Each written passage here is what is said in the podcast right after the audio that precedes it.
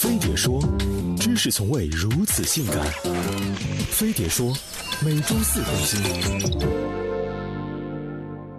什么是堵车？是汽车开启公路站，高速变成停车场；是时间开始凝固，城市放慢脚步；是四轮不如俩轮的，俩轮不如靠走的；是油箱用到没油，膀胱憋到满尿；是骂声、哭声、喇叭声，声声入耳。国事、家事、天下事，世事待定，这就叫堵车。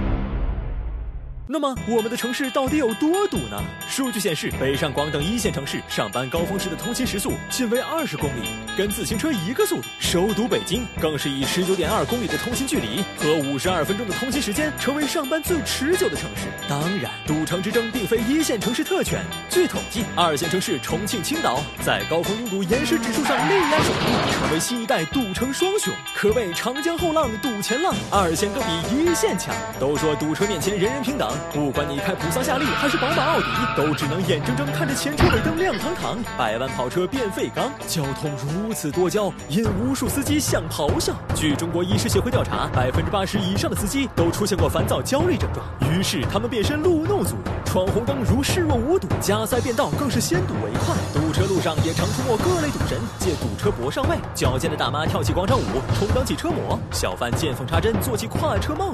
还有各路扑克雀友、健身狂魔。简直八仙过海，各显神通。据说堵车还深受一部分女同志喜爱。从车型看品味，从情绪看性格，从憋尿能力推测床上功夫。堵车那就是豪华版相亲博览会呀！可是我们的城市为毛这么堵？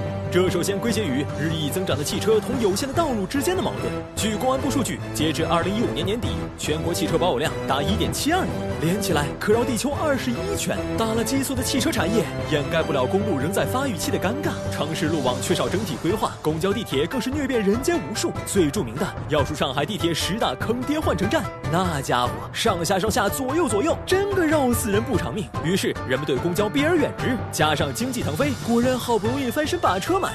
不开车出门怎么说得过去？什么低碳环保那都不算事儿，面子先行才是刚需。开车的图面子，可堵成这样，有关部门也要面子呀。为了让老百姓明白汽车不是你想开想开就能开，他们推出了限购令、限牌令、限行令，连沉浮多年的拥堵税也在近日被推上了日程。可是多项政策就多份行政成本，光线不输的制度思路通常都然并卵。与其空洞的洗脑绿色出行观，还不如放开地方保护，让人们民主投票。比如当下火热的拼车服务，它既能降低空车率，又能让人尊享皇家待遇，有助于摆脱买车烦恼，堪称一举多得的典范。计划在今年八月上线的超级公交巴铁。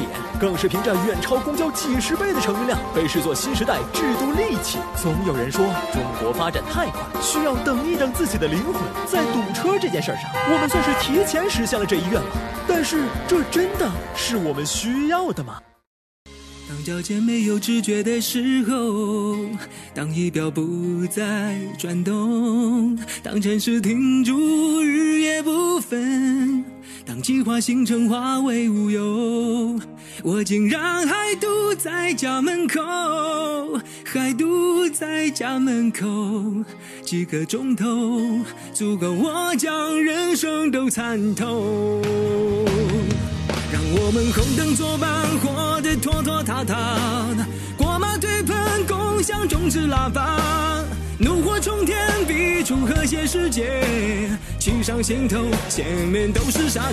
让我们红灯作伴，活得拖拖沓沓，堵到消费，哭着跪下交房，堵到柯南，终于毕业长大，堵到国足，已经称霸天下。